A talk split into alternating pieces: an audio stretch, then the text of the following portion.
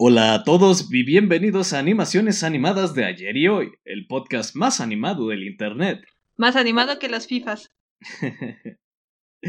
el podcast en el que hablaremos de varios temas y curiosidades del mundo de la animación. Yo soy Artsecker y como siempre me acompaña... Führer Charlie, que viene a recordarles que se va a caer y lo vamos a tirar. Hoy sí. Exactamente. Y bueno, se nos y bueno, hoy tenemos una invitada muy especial este, justamente con esto del 8M. Ajá, tenemos una invitada muy especial. Este, ella es este coordinadora de actividades de la colectiva Heroica Revolución. Participa también en la coordinación de Ilemich.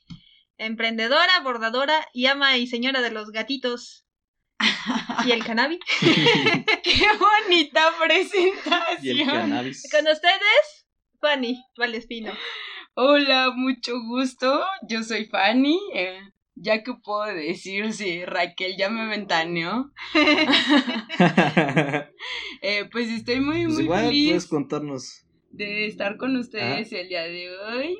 Em, no sé en realidad exactamente qué vengo a hacer porque siento que estoy fuera de mi área, pero con mucho entusiasmo. Eso es todo. Perfecto. Me parece perfecto. Pues bueno, ya lo oyeron, señoras y señores.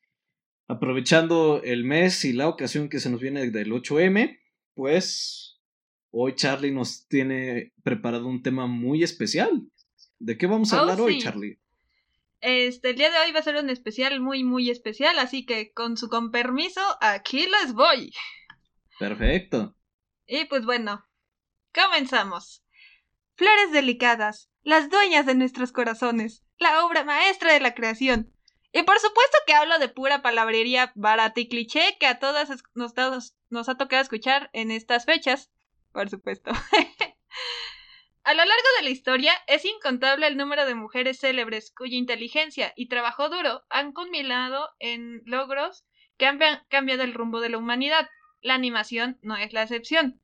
En esta ocasión conmemoraremos a tres artistas, animadoras e incluso ingenieras que de su propia creatividad y esfuerzo han logrado presentar obras maestras en su campo, que es la animación. Uh. Así que hoy vamos a hablar de estas mujeres pioneras que han hecho cosas increíbles en la animación y este como un pequeño homenaje sobre todo porque hablamos de mujeres en la animación, pensamos sobre todo últimamente en personas como Lauren Faust y Rebecca Sugar y nadie más. Entonces vamos a hablar de mujeres que tal vez no se mencionan tanto en la animación, pero que han hecho cosas que de verdad les va a, les va a volar el cerebro. Va, va, va. Pues arranquemos con esto. Me queman las habas por saber qué show. Estoy igual. Muy, Excelente. Muy emocionada.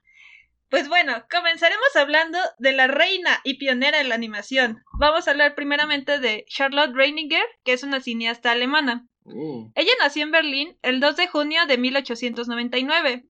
Desde muy chica descubrió su pasión por contar historias. La pequeña Lot, como la llaman, solía montar un pequeño, un pequeño teatro en su patio trasero, donde con títeres de sombras narraba cuentos de hadas a su familia y amigos, que años más tarde sería la base para sus cintas. Con la influencia de cineastas como George Méliès y Paul Wegener, y luego de un buen rato intentando convencer a sus padres, ella comenzaría a trabajar en la compañía de teatro de Wegener. Lot se encargaría de trazar detalladamente las siluetas de los artistas para ciertas escenas que después se utilizarían como rótulos promocionales para las películas de Wegener. Oh. Su fama le permitió entrar en el Instituto de Innovaciones Culturales de Alemania, donde conocería a su eterno compañero trabajo y de vida, Karl Koch, y produjeron su primera cinta en 1919, El ornamento del corazón enamorado. En 1923, y con el financiamiento arreglado de un banquero judío, Lot y Carl lograrían producir su primer y más famoso largometraje, Las aventuras del príncipe Ahmed, la cual tardó tres años en producirse siendo la primera película animada en utilizar la cámara multiplano, 10 años antes de ser popularizada por Walt Disney y por supuesto antes del rotoscopio de Max Fleischer. Oh, ah, o sea, esta esta morra fue la primera que utilizó la multiplano. Ajá, este te explico, Fanny, para los que no conocen, la cámara multiplano es este una especie de es una cámara que graba los fondos animados, lo divide como por capas para que a la hora de hacer el acercamiento se note como de manera más natural el acercamiento. Antes en la animación se usaban fondos planos y la cámara se acercaba pues como haciendo suma una foto, ¿no? Eh, la cámara multiplano que hace es que el acercamiento al fondo sea gradual, para que se vea como más natural. Ok, ok. Oh. Este, ya después, este... Ahí les pondremos fotos y... Ay, de hecho, justamente es triste porque Disney fue el que lo vendió como su gran invento. Sí. Pero él no la trabajó ni siquiera.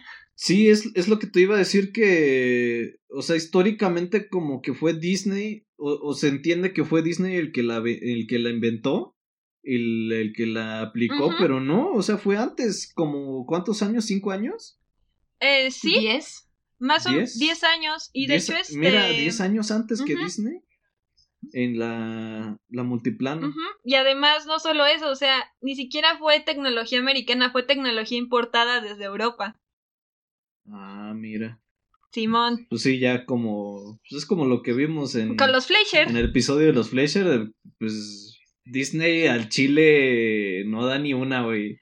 Es que Disney al final lo que supo hacer mejor fue venderse, más que ser innovador. O sea, se supo vender como, anima como animador y, e innovador. Picador, criminal, mutilador. Pero también este. Pero solo eso, o sea, solo sabía venderse porque de innovador, pues... ¡Eh! Ahí anda flaqueando. Y pues bueno. Sigamos. Bueno, pues aquí vamos. Pues, prosigue, prosigue. En 1929, con la llegada del cine con sonido sincronizado, Lot y Carl no perdieron el tiempo y produjeron la cinta La búsqueda de la felicidad, la cual no tuvo mucho éxito, pero pues les permitió al menos querer estar a la vanguardia.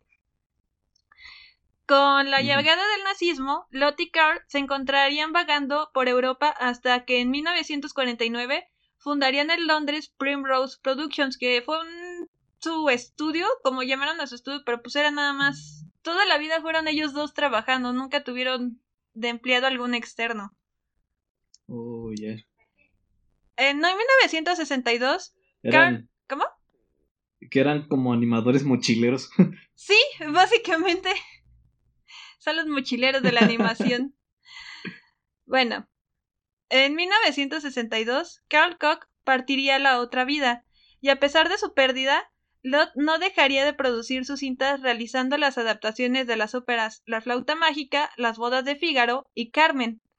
En 1979, Lot produciría su última película animada color, La rosa y el anillo, y dos años más tarde, en Dattenhausen, Charlotte partiría para siempre al país de los sueños el 19 de junio de 1981. No, es... Órale. Sí, de verdad que Charlotte, o sea, ella fue la primera en muchas cosas y, pues, como digo, no, no se les nombra tanto. Sí, claro, o sea, sí sabía de Charlotte, este, y sí sabía de, de sus películas, pero no sabía que que había sido la primera en usar la multiplano. Sí, a mí también me impresionó leer eso. Dije, ella fue la primera a usar la multiplano. Dije, no manches. Bueno, si ustedes están impresionados, no les quiero ni contar cómo estoy yo. Repito, esta no es mi área. Pero no me sorprende, no me sorprende escuchar que las mujeres quedamos borradas. Em, saber que llegó alguien más a montarse, ¿no? Como el, como el pionero, como, como el gran maestro de la animación, cuando en realidad ya había un trabajo previo y pues no me sorprende que, que sea una mujer la que esté como detrás y a la que no se le haya nombrado y a la que no se le haya reconocido. O sea, es parte sí, de claro, o sea, todo este sistema que sobre todo en estos siglos este, eh, la opresión a la mujer era tan notoria, ¿no? Sí, estaba en, su punto más crítico. Sí, sí, sí, sí. O sea, ¿cuántas científicas no tuvieron que ceder los derechos de sus investigaciones a sus esposos, ¿no? Cosas que nunca nos vamos a enterar que, que fueron descubiertas por mujeres o que a lo mejor ahora estamos buscando los medios de informarnos para tener la certeza, pero que durante mucho tiempo a nadie le interesó descubrir de dónde venía realmente. Exacto, y que por ejemplo en el caso de Lot y su esposo Carl, él nunca hizo por tomar sus créditos de la película. Al final él sabía, mi esposa es la que tiene la imaginación y las ideas para hacer estas cintas. Yo estoy de apoyo. Al final, pues fue su su chalán de animación más que otra cosa, porque al final su compañero. Su compañero, eran compañeros y eso me parece a mí muy chido, que al final nunca quiso como opacarla ni hacerla menos, sino que decir, es mi esposa y yo trabajamos y somos equipo. Fue una relación revolucionaria. Y espérate, que las siguientes te sorprenderán. Estoy lista. Comenzamos con la siguiente. Pues sí. Que esta señora de verdad me voló los sesos. Su nombre es Claire Parker. Nació en Boston, Massachusetts, el 31 de agosto de 1906. Estudió para ser ingeniera por parte del MIT, que es el tecnológico de Massachusetts. Y se mudó a París en 1923 donde conocería a su esposo y colaborador Alexandre Alexeyev, y sería este lugar donde ambos crearían un sistema revolucionario para el cine y la animación, la pantalla de agujas. Tomando como base los juguetes ópticos como el Zotropo, Claire y Alexander crearían este sencillo pero complejo sistema de animación cuadro por cuadro que funciona de la siguiente manera. Déjenme agarrar aire porque está muy hardcore su sistema. Consiste en un marco de metal colocado de manera vertical que posee en su interior tubos adheridos a presión que contienen un conjunto total de 240.000 agujas. Cada aguja debe ser 5 milímetros más grande que los tubos para crear la ilusión de sombras. Sin ningún boceto, se comienza a trazar por la parte trasera el dibujo, moldeándolo con sombras, de modo que los cuadros son plasmados en el momento. La cámara se coloca de manera paralela al tablero y las luces se colocan de modo que formen las sombras que marcan las agujas sobresalientes. Como resultado final, la cámara no registra las agujas, sino las sombras que generan, creando cintas en blanco y negro con un efecto puntillista en claroscuro. Al final las imágenes son similares a si estuvieran hechas con aerosol o como si fueran un grabado. Suena como muy loco, pero de verdad, o sea, son. Ahorita te ponemos un video de cómo se ve, de verdad, de verdad. Impresionante, o sea, y es cuadro por cuadro. No, estos, de verdad que. Sí, es. Sí, y por ejemplo, la patente está a nombre de Claire. Ajá. O sea, su patente de. Oh.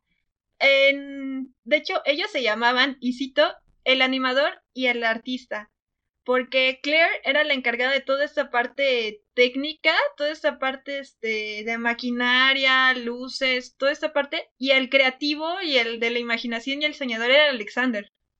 Oh, ya. Lo cual, este, es chistoso porque pues muchos pensarían que es la mujer, ¿no? Pero no, o sea, Alexander, incluso siendo, no sé, por ejemplo, muchos creemos que los rusos son estas personas así súper serias y frías, ¿no? Alexander era un soñador. Y Claire era la parte matemática, técnica, todo, o sea, eh, se, me hacen, se me hicieron una pareja muy particular y su sistema de verdad dije, cuando lo leí dije, ¡Ah! ¿qué es esto? Ajá. Wow, pues es que eh, rompen los estereotipos de género, ¿no? Y para su tiempo. Sí, claro.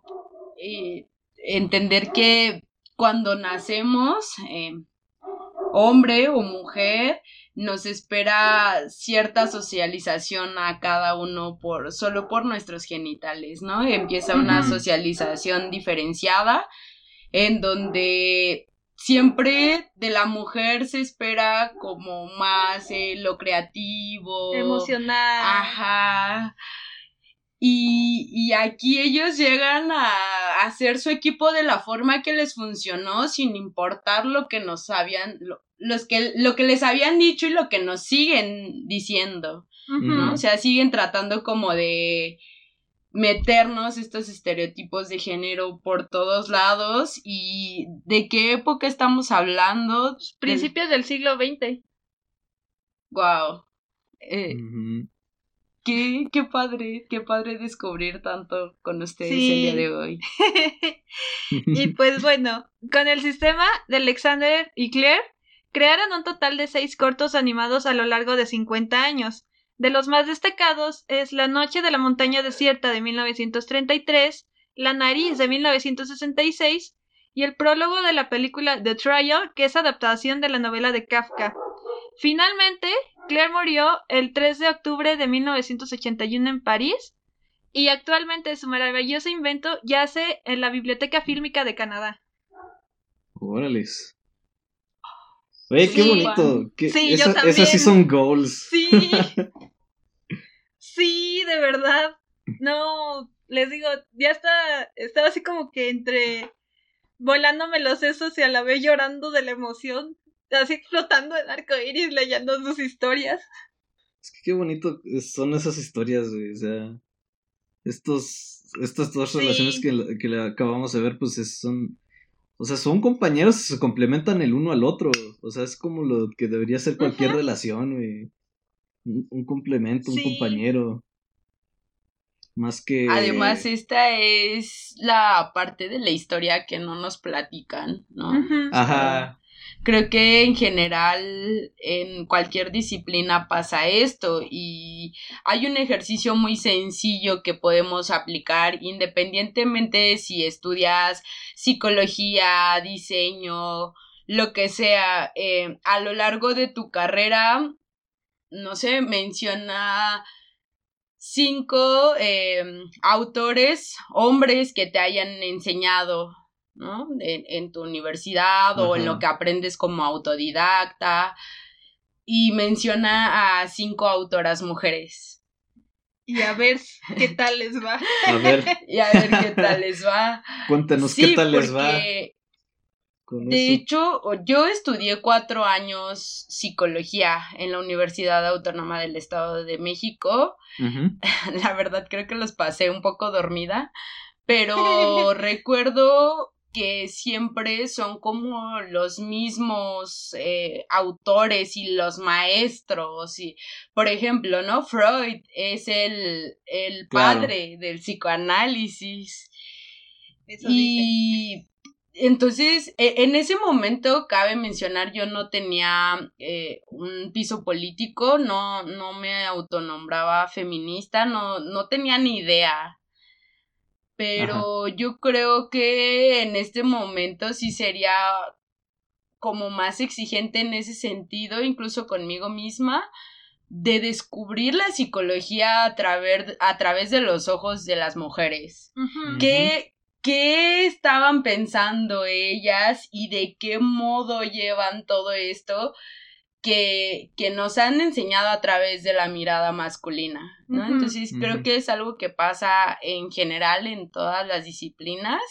Eh, les repito, yo no, no es mi área esto, pero estoy impactada con lo que nos acabas de leer, o sea, qué emoción y yo sé, yo sé que la falta de, de nombrarnos y, y, que hemos tenido que ganar estos espacios nunca ha sido por falta de conocimiento, de capacidad o de habilidades, ¿no? Literalmente ha sido porque pues nos regimos en un sistema patriarcal en donde es la mirada del hombre la que permea todos los sentidos. O al menos la más alta en jerarquía. Ajá, la más, la que está en la punta. Del hombre eh, blanco. Ajá, ajá del el hombre blanco heterosexual. sí, heterosexual. sí, o sea, lamentablemente, pues es que inclusive la propia historia es selectiva en cuanto a la clase dominante. Este. Eh, y es algo que siempre nos. A, mí siempre me dijeron en, en mis clases de, de ahí de la FAC, de artes, de historia del arte, de que no hay. No hay primeros en nada, no hay así como. Como un vato, no hay un hilo negro, no hay un vato que haya sido el primero, porque siempre hay cosas más atrás, ¿no? Que no. que nos, se nos ocultan o que no sabemos, ya sea porque se nos ocultan o porque se perdieron. Pero, o sea, ahorita lo vimos con Lotte Regnier. O sea, Disney, por muchos años, inclusive en sus propias grabaciones, eh, el vato se jactaba de haber sido el que había inventado la cámara multiplano, ¿no? Y el que la estaba usando para sus pinches películas. Pero vemos que 10 años antes, Lotte ya la había, ya la había utilizado, ¿no? Igual en el de los Fleischer, el Disney igual se jactaba de ser el primer, haber hecho el primer corto con sonido sincronizado, cuando tres años antes los Fleischer ya lo habían hecho, güey. O sea, aquí lo que vemos, yo creo que cabría preguntarnos qué, qué tanto nos hemos perdido justamente por, por este sistema en el que estamos, ¿no? O sea, qué tanto se nos, qué tanto se nos ha perdido, qué tanto se nos qué tanto no podemos, no podremos ya nunca conocer, porque pues recordamos que el, cerca de un 90% de las películas de, de, aquella época de los primeros años pues, se perdieron, ¿no? Entonces, quién sabe si antes había mujeres directoras que hayan hecho una buena filmografía o que tengan varias películas, o sea, creo que sí es importante como cuestionarnos esa, esa, esa, esa parte, ¿no? De cuestionarnos inclusive nuestra propia historia. Porque no, no, no es la historia completa, En ningún aspecto. Exactamente. Y siempre es la visión acá blanca, hetero, heteropatriarcal, este, eurocentrista además, ¿no? Porque pues quién sabe, acá en México o en, o en Latinoamérica también me pregunto, o sea, había también mujeres animadoras, ¿no? ¿O qué experimentos estaban haciendo acá? ¿Para allá vamos? Ah, va, va, va, va. A, a ver, a ver. Bueno, este, la siguiente mujer, y hablando de los Fleischer, por allá vamos. Oh.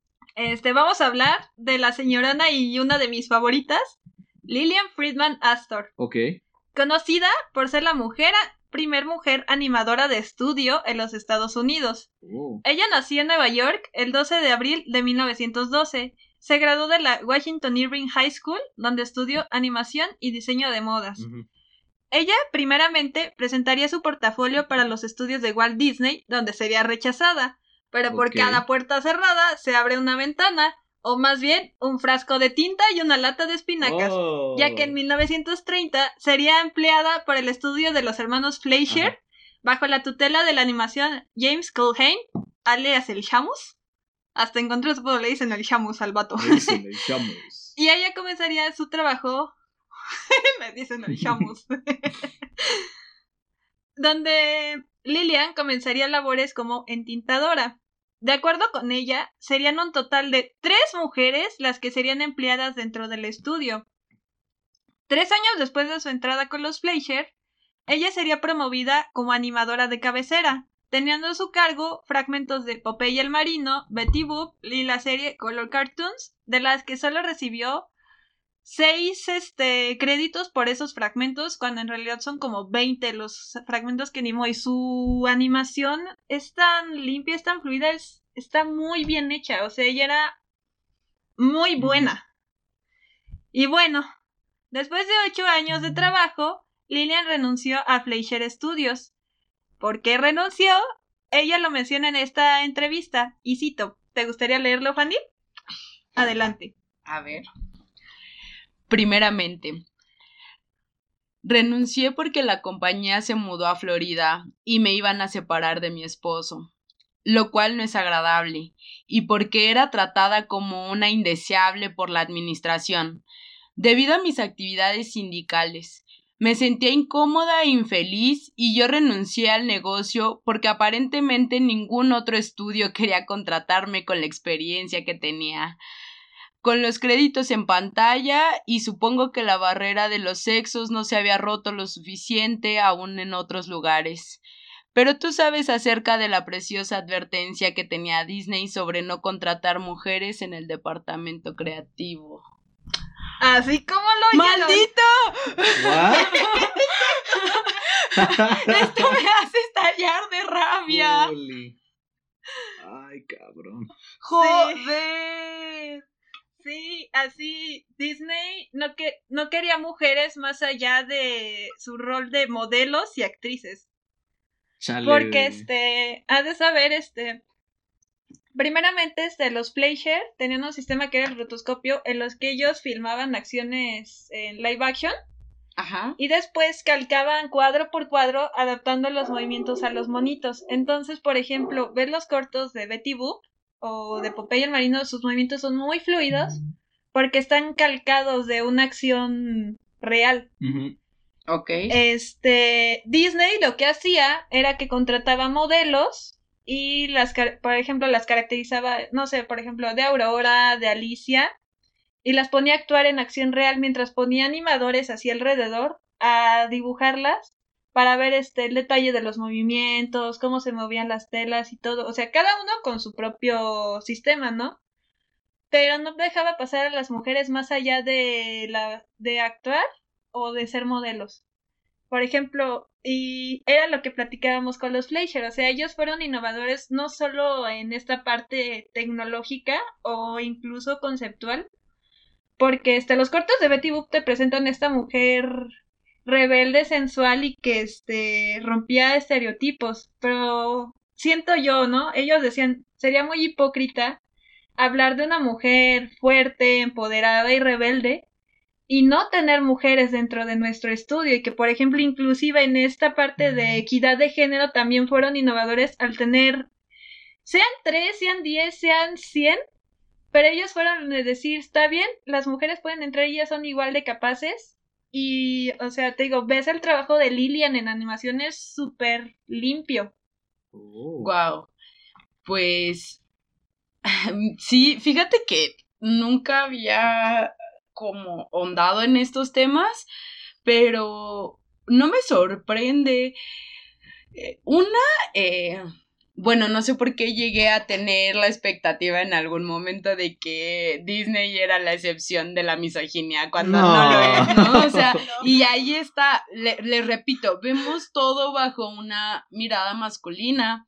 Veamos y analicemos un poco las, las historias de las princesas, ¿no? O sea, se ve que claro que él solo quería una modelo y alguien que, que estuviera ahí como como hasta cierto punto un títere, porque es lo que él representa en estas historias que además nos cuenta y que además nunca se detuvo a pensar que era un mensaje que nos estaba transmitiendo y que ha sido algo que a las mujeres, al menos me atrevo a hablar por mi generación, eh, quizá en un rango más amplio, nos ha costado desprendernos de esos relatos, nos ha costado desprendernos de dejar de esperar al príncipe, ¿no? Eh, nos ha costado desprendernos eh, de esta historia de la cenicienta que, que, algún día va a llegar el príncipe y nos vamos a ir a vivir con él al castillo. Eh, todos, todos estos relatos ahora me parecen fuera de contexto. Sí, exacto. Y que, por ejemplo, este Disney, hay una mujer de, de... Vi una lista muy grande. Está una artista llamada Mary Blair, que fue directora de arte de Disney para Peter Pan y Alicia en el País de las Maravillas. Pero ella llegó igual como 10 años después de que, de que los Fleischer contrataran a Lillian en su estudio. O sea, hasta en eso tardaron en contratar a una mujer y tenerla en un puesto de dirección creativa. Y que, por ejemplo, este... Ay, se me fue lo que iba a decir.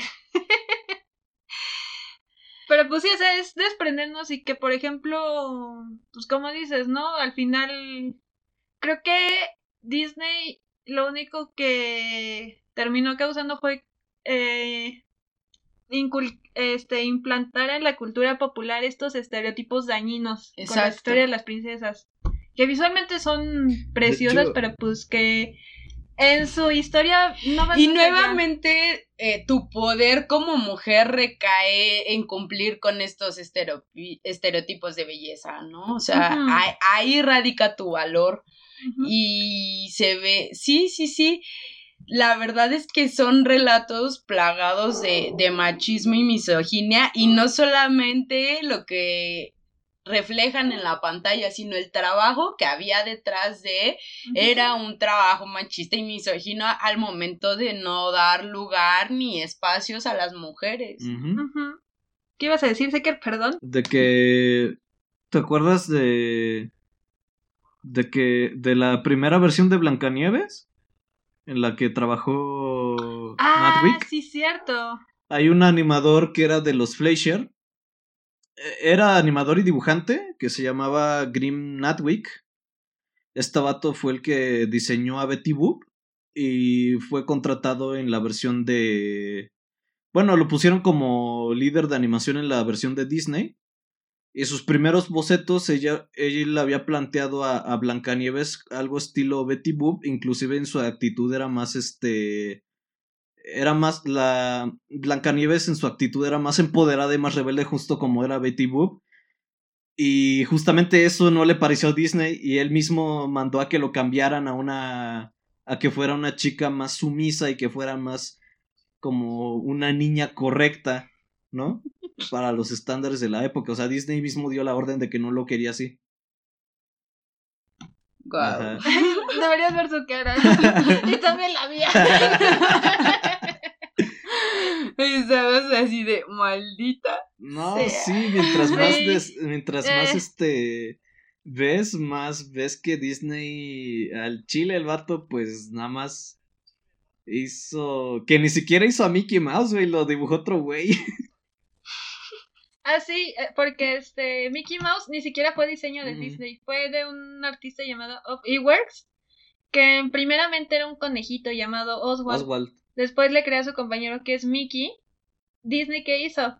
Despidió a Eworks y se quedó con Oswald y con Mickey. Ajá.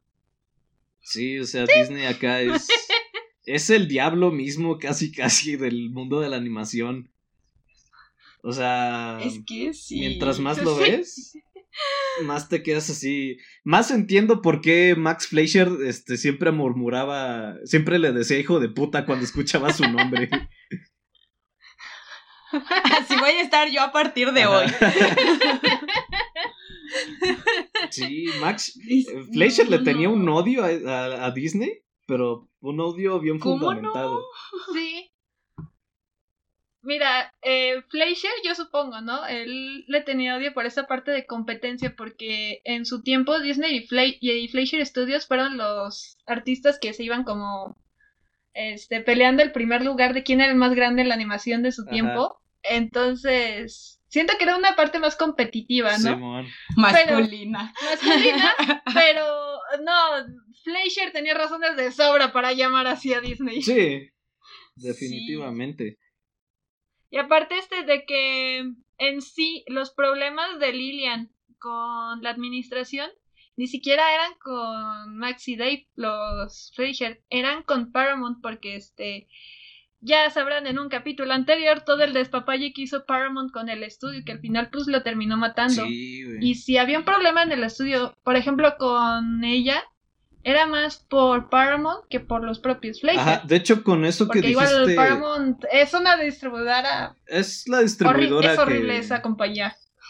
es la distribuidora que tiene ahorita Están rompiendo mi corazón ahí. Ah, sí, es este sí. No, no quieres saber. con lo que No mencionaste. quieres saber qué le hizo Paramount a las caricaturas de. Nickelodeon. A ver, ya díganme, por favor. Eh, bueno, este, Bob Esponja, primero. Ajá. Este, la Los última voluntad de Steven Hillenburg, su creador, antes de fallecer, fue: Quiero que respeten mi obra. No quiero reboots, no quiero series con bebés y no quiero animación 3D para una serie, porque ya habían experimentado con ella en películas, pero dijo, no quiero nada de esto para una Ajá. serie. ¿Qué dijo Paramount? Que haga una serie, quiero un reboot con bebés en, en 3D, dice. Simón, literalmente es lo que hicieron. están en abril. Que en- no sé, recuerdo si es en abril o en esta semana van a estrenar la serie, se llama Camp Coral. Sí. Ajá. Sí, no, sí, Paramount y Disney son lo peor. Güey, lo, peor es que justamente esperaron a que Hildenburg se muriera, güey, para hacer lo que quisieran, güey. Sí. O sea, son. Ah, eh, puede- si vivo mil años, Paramount y Disney, mil años chinguen a su madre. A su padre, a su por padre favor. también. A sus tíos también, a sus hermanos y a sus abuelos.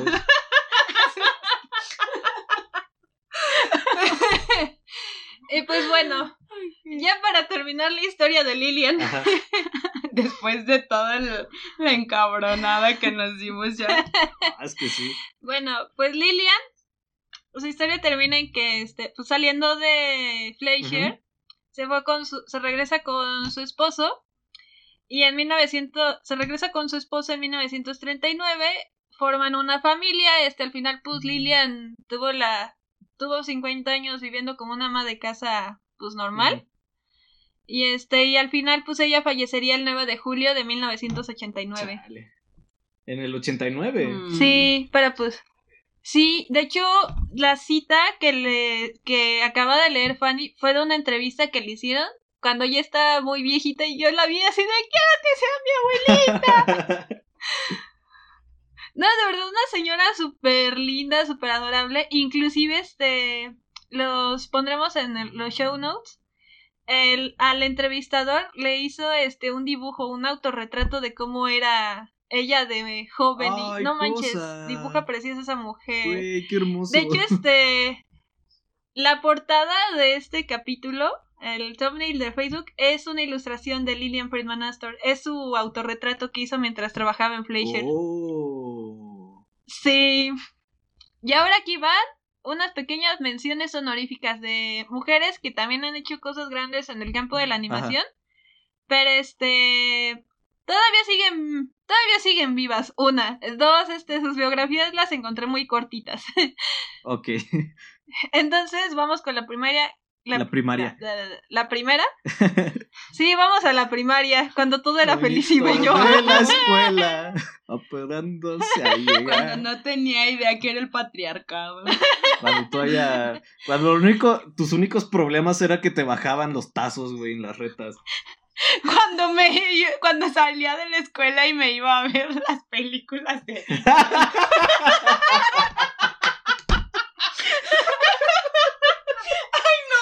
Oh, no. se cancela todo. Que te hacía tu fiesta de cenicienta, güey.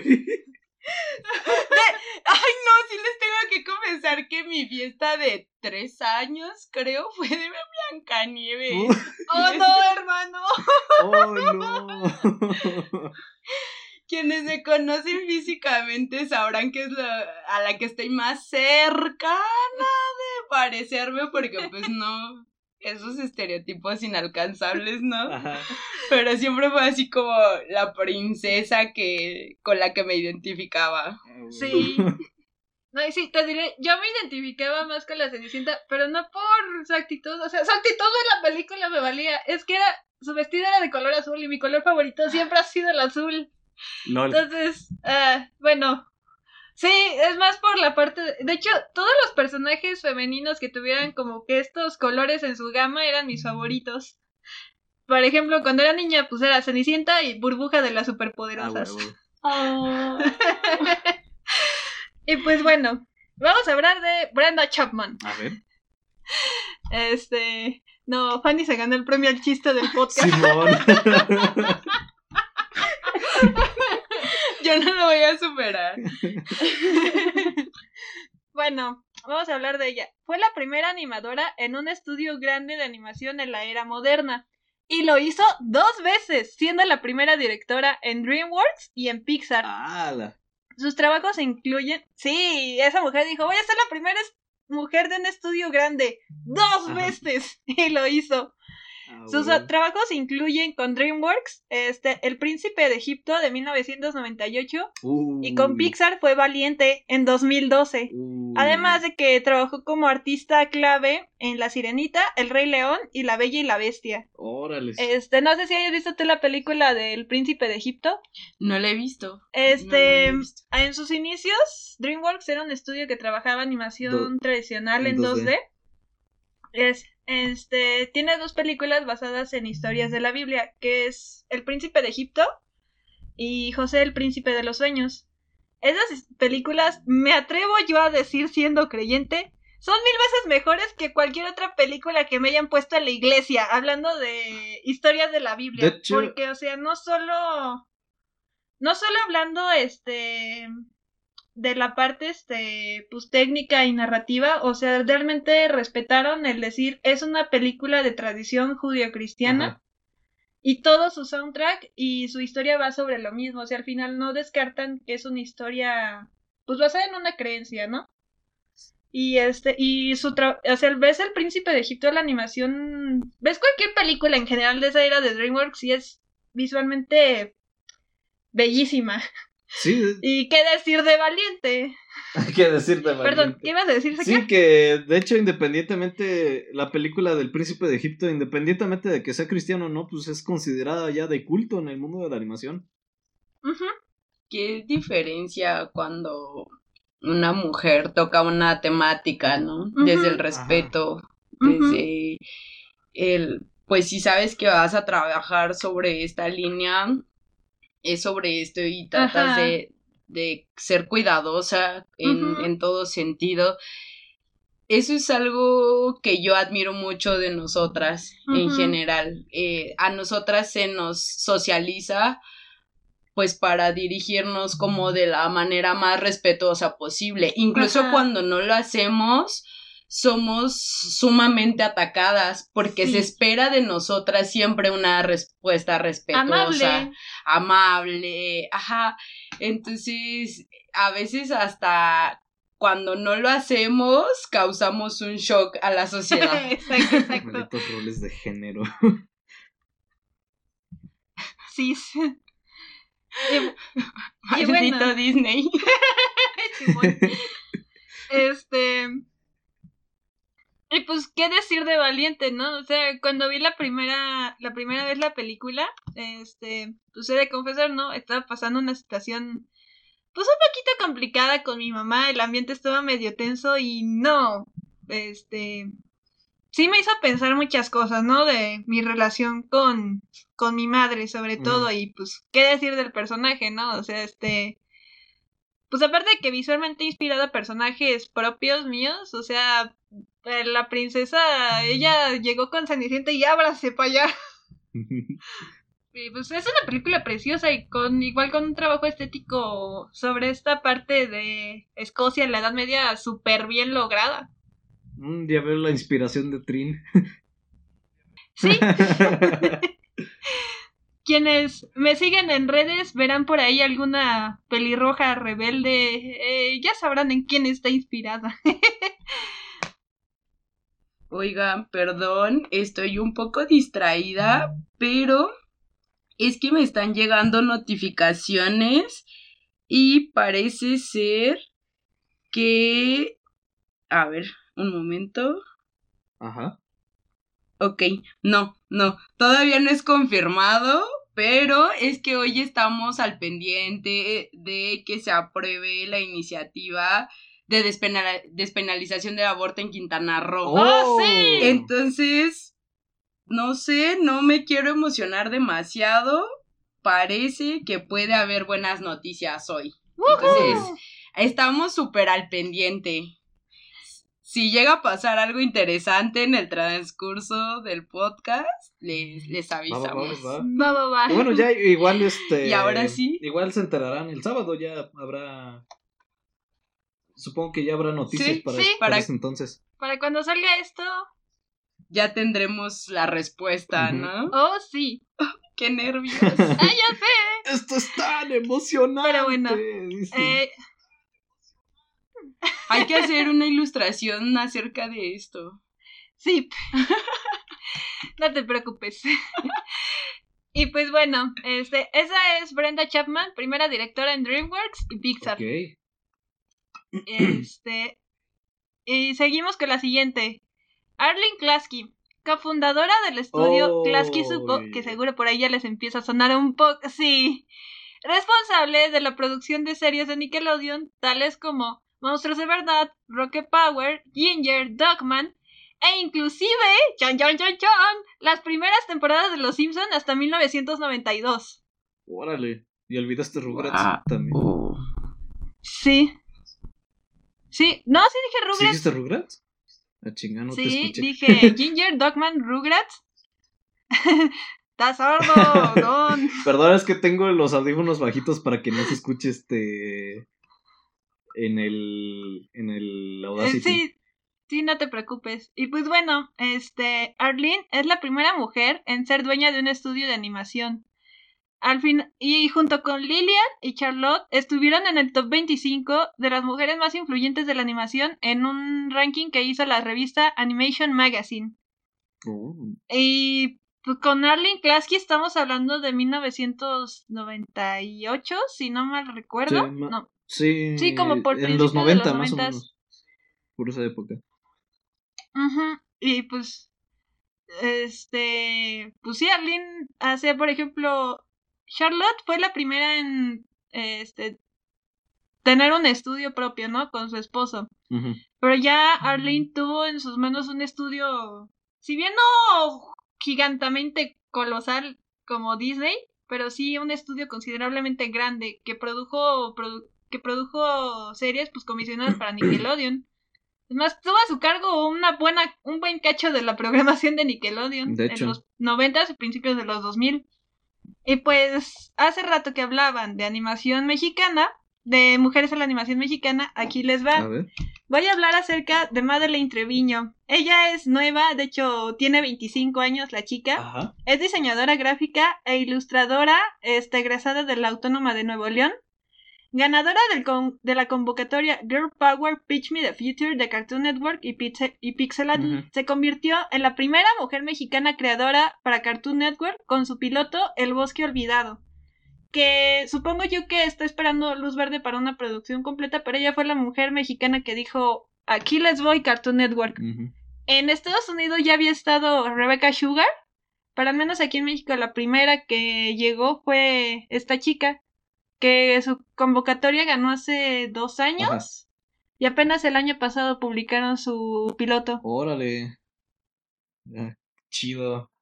Sí, sí, qué- y, su, y su historia está súper bonita, me, me gustó mucho. Está chido que últimamente se han estado abriendo más oportunidades. Por ejemplo, esto de Girl Power es una convocatoria de, de concurso de pitch para exclusivamente para mujeres. Que se hace en De Latinoamérica. de Latinoamérica, que se hace en el Festival de Pixelatl. Este, Nos lo merecemos. Claro que sí. si, si no están familiarizados con el término pitch, es este básicamente como que haces una un, un- un PDF o un libro chiquito acerca de lo que va a tratar tu serie o tu película. Y ahí pones el diseño de los personajes, el diseño de fondos, este, la historia, cómo va a ser, etcétera, etcétera, etcétera. Y de ahí pues, este, bueno, de ahí te pueden contratar este productoras para producir la, tu serie o tu película. Y pues recientemente pues está, ha estado eso. Y bueno, para terminar y cerrar con broche de oro, voy a hablar de... En español se llama MUMA y en inglés es GUIA. Esta organiza... eh, la organización se llama Mujeres... Este... Mujeres... Ay, ¿cómo se llama? Bueno, en inglés es Women in Animation. Este, en español no me acuerdo qué significa, perdón. ¿Mujeres en animación? Pero esta... Mujeres en el mundo de la animación. Ah, ya. Este. Esta organización se dedica a impulsar a las mujeres en el campo de la animación, tomando como base un estudio realizado en el que se buscaba la razón de la ausencia de las mujeres en este campo. Dentro de sus resultados descubrieron que solo el 2% de las mujeres que trabajan en este campo tienen un puesto de dirección creativa. Su propósito es crear una red de asesoramiento, conexión y becas para proyectos iniciales buscando abrir campo para que las mujeres se vean más inmersas en la industria de la animación. Este proyecto comenzó en Los Ángeles en 1995 y fue adaptado recientemente en México, buscando ser receptáculo de otros países de Latinoamérica. Este proyecto es dirigido por Alejandra Pérez, artista de storyboard y animadora, Renata Dolores, artista de storyboard e ilustración, Nirka Sequera, que es productora, Alejandra Escutia, productora y reclutadora, Alma Canchola, que es artista 2D y de layout, y Samantha Pérez, productora de Atomo Network. Y sobre todo este, ellas dejan en claro, ¿no? O sea, puede venir, pueden venir incluso hombres a pedir asesoramiento con nosotros, pero nuestra prioridad es ayudar a las mujeres a impulsarse en el mundo de la animación. Claro, es que sí lo necesito. Y pues, bueno, con esto concluye este, este pequeño recopilatorio de grandes mujeres en el mundo de la animación. No sé, ¿qué opinen? Me encantó. Está interesante. está chido para cualquier este chica que nos está escuchando en estos momentos que, que le guste todo este rollo de la animación y que quiera ser animadora en un futuro o diseñadora. Este, pues la idea es mostrar que que sí se puede. que hay grandes nombres y que hay mujeres que han hecho cosas inclusive antes o, muchísimo mejor que, que los grandes nombres de la industria que son hombres, ¿no? Exacto. Y, y, todavía eso que nada más mencionaste tres, quién sabe cuántos nos falten en realidad. No, o sea, la lista completa, al menos de las que encontré, son como fácil 25 30 nombres así reconocidos, chidos. Inclusive este encontré una animadora española. Se llama Lula Gómez, si no mal recuerdo. Ella tiene una serie que trata estos temas del feminismo. Como en su serie que se llama Eres una caca. Este, que está hecha en stop motion. Sí, así se la tienes que enseñar. claro, ahorita la buscamos. Pero sí, y todo lo trabaja con stop motion. Órale. Estos temas de del machismo, sobre todo en España. Ajá. Pero sí, no, encontré de verdad unos hombres que dije, no manches, o sea, Disney, vete al diablo, abre ah, paso, o sea, las verdaderas reinas. Exacto. No, sí, hay que, hay que informarse más, hay que buscar. Es interesante. Sí, era, lo que les comentaba hace unos instantes, ¿no? No nos quedemos como con la mirada masculina, no nos quedemos nada más como con esta parte. Estoy segura que esta información que buscaste para proporcionarnos hoy fue mucho más difícil de encontrar que si hubieras querido hablar de hombres, ¿no? De, de los hombres más destacados de la, de la animación. Uy, no, sí, páginas, páginas enteras. Disney.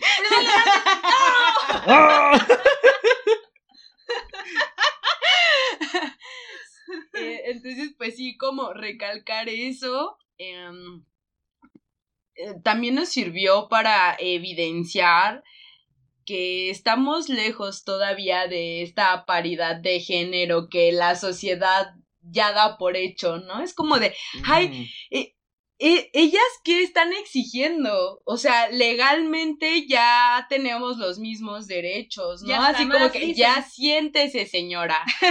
y no, o sea, de verdad, 2% de eh, productoras. No, de eh, mujeres que trabajan en general en el mundo de la animación. De mujeres que trabajan en general en el mundo de la animación es nada.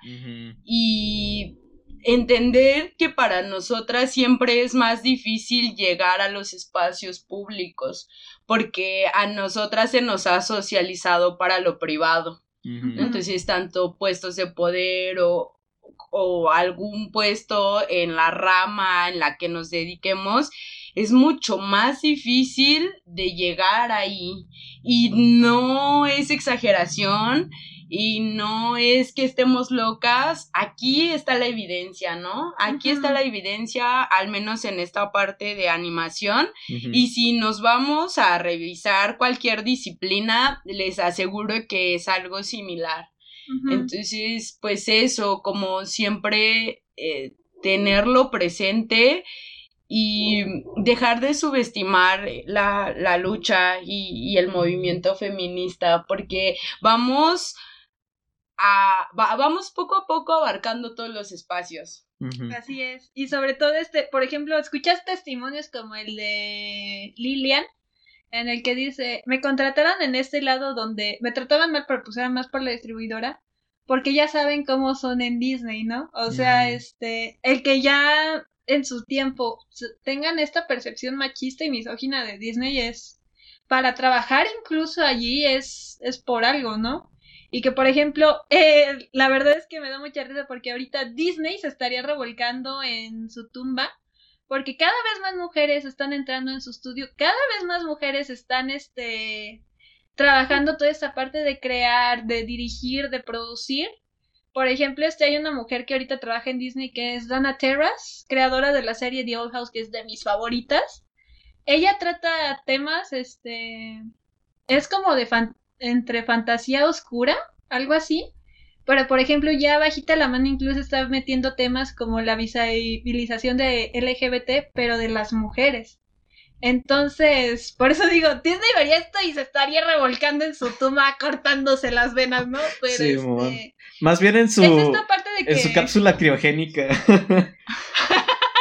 sí. Se corta un hielito y se corta las venas, ¿no? De la nariz. Dice, ya no quiero vivir. Pero sí es, es esta parte, ¿no? De entender que los tiempos cambian y que al final, este, pues las mujeres siempre han estado allí y hacerlas a un lado es negar, este, un mundo de posibilidades casi infinito, ¿no? O sea, pienso yo, si Disney hubiera tenido en su tiempo la apertura que tiene ahorita el estudio, por ejemplo, con personas como Dana Terras, otra cosa hubiera sido, ¿no? Los relatos serían distintos. Los relatos serían distintos porque en The Old House no hay, sí hay personajes hombres, pero se le da la mayor fuerza y protagonismo y sobre todo este se muestra más el poder, por ejemplo, de las protagonistas que se llaman Eda y Luz, que una es este una bruja fugitiva y la otra es una niña que está aprendiendo toda esta parte de la magia.